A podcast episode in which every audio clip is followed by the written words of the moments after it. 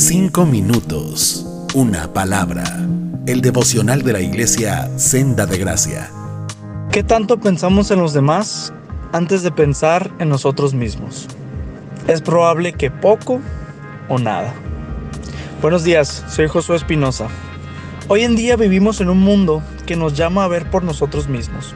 Los anuncios por todos lados nos llaman a vivir nuestra mejor versión, a tener la casa o el carro de nuestros sueños, a comprar la ropa que nos hará ver mejor. En fin, a comprar esto o aquello que hará que estemos supuestamente mejor que como estamos en ese momento.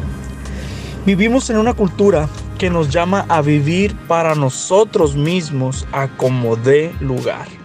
Solo nosotros vamos a cuidarnos a nosotros mismos, dicen.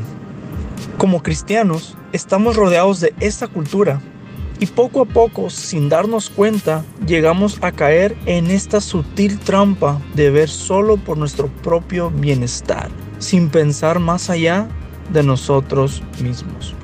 Pero al pensar y vivir de esta manera, estamos dejando de lado el ejemplo más claro que como cristianos tenemos sobre no ver solo por nuestros propios intereses. Jesús. En Filipenses 2, Pablo le recuerda a los filipenses que Jesús no consideró ser igual a Dios. En cambio, renunció a sus privilegios y se hizo hombre. Y no solo eso, sino que además murió en la cruz por nuestros pecados tomando el lugar que nos pertenecía. Ante esta verdad, Pablo les dice en Filipenses 2.4, no se ocupen de sus propios intereses, sino también procuren interesarse en los demás. Mira, el claro ejemplo de nuestro Señor Jesucristo nos debería de llevar a ver más allá de nosotros mismos y a reflexionar en la manera en la que llevamos nuestra vida todo lo que hacemos, incluso lo que gastamos, en dónde invertimos nuestro tiempo, nuestro dinero.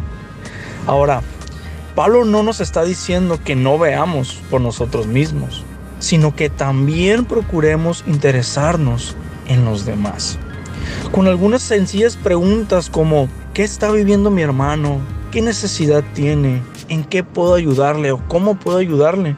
Es suficiente para empezar a pensar en ellos.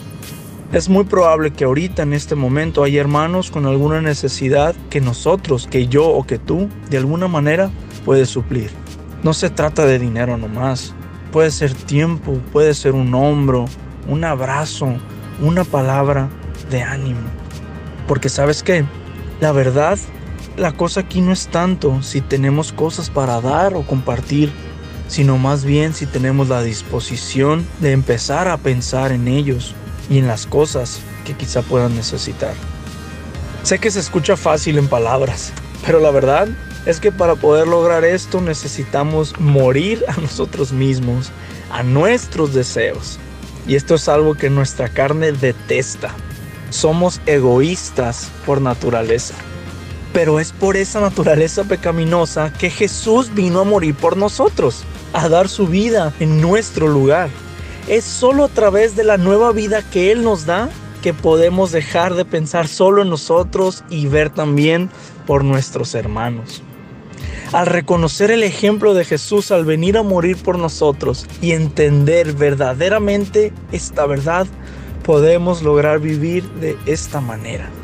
La actitud de servicio que Él tuvo para con nosotros nos debería de llevar a tener la misma actitud de servicio para con nuestros hermanos, para mi hermano. Y también velar por sus necesidades, buscando ayudarles y apoyarles en la manera en que podamos. Amigo, hermano, el llamado para nosotros esta mañana es a que sigamos el ejemplo de Jesús y veamos también por las necesidades de nuestros hermanos, de los demás. Mira, te invito a buscar a un hermano. Piensa en cualquier hermano, búscalo y ponte a su disposición. Y deja que Dios te use como una extensión de su amor y cuidado. Te invito a hacerlo esta mañana. Que su Espíritu Santo nos guíe y nos capacite para servirles de la mejor manera posible. Dios te bendiga. Cinco minutos, una palabra.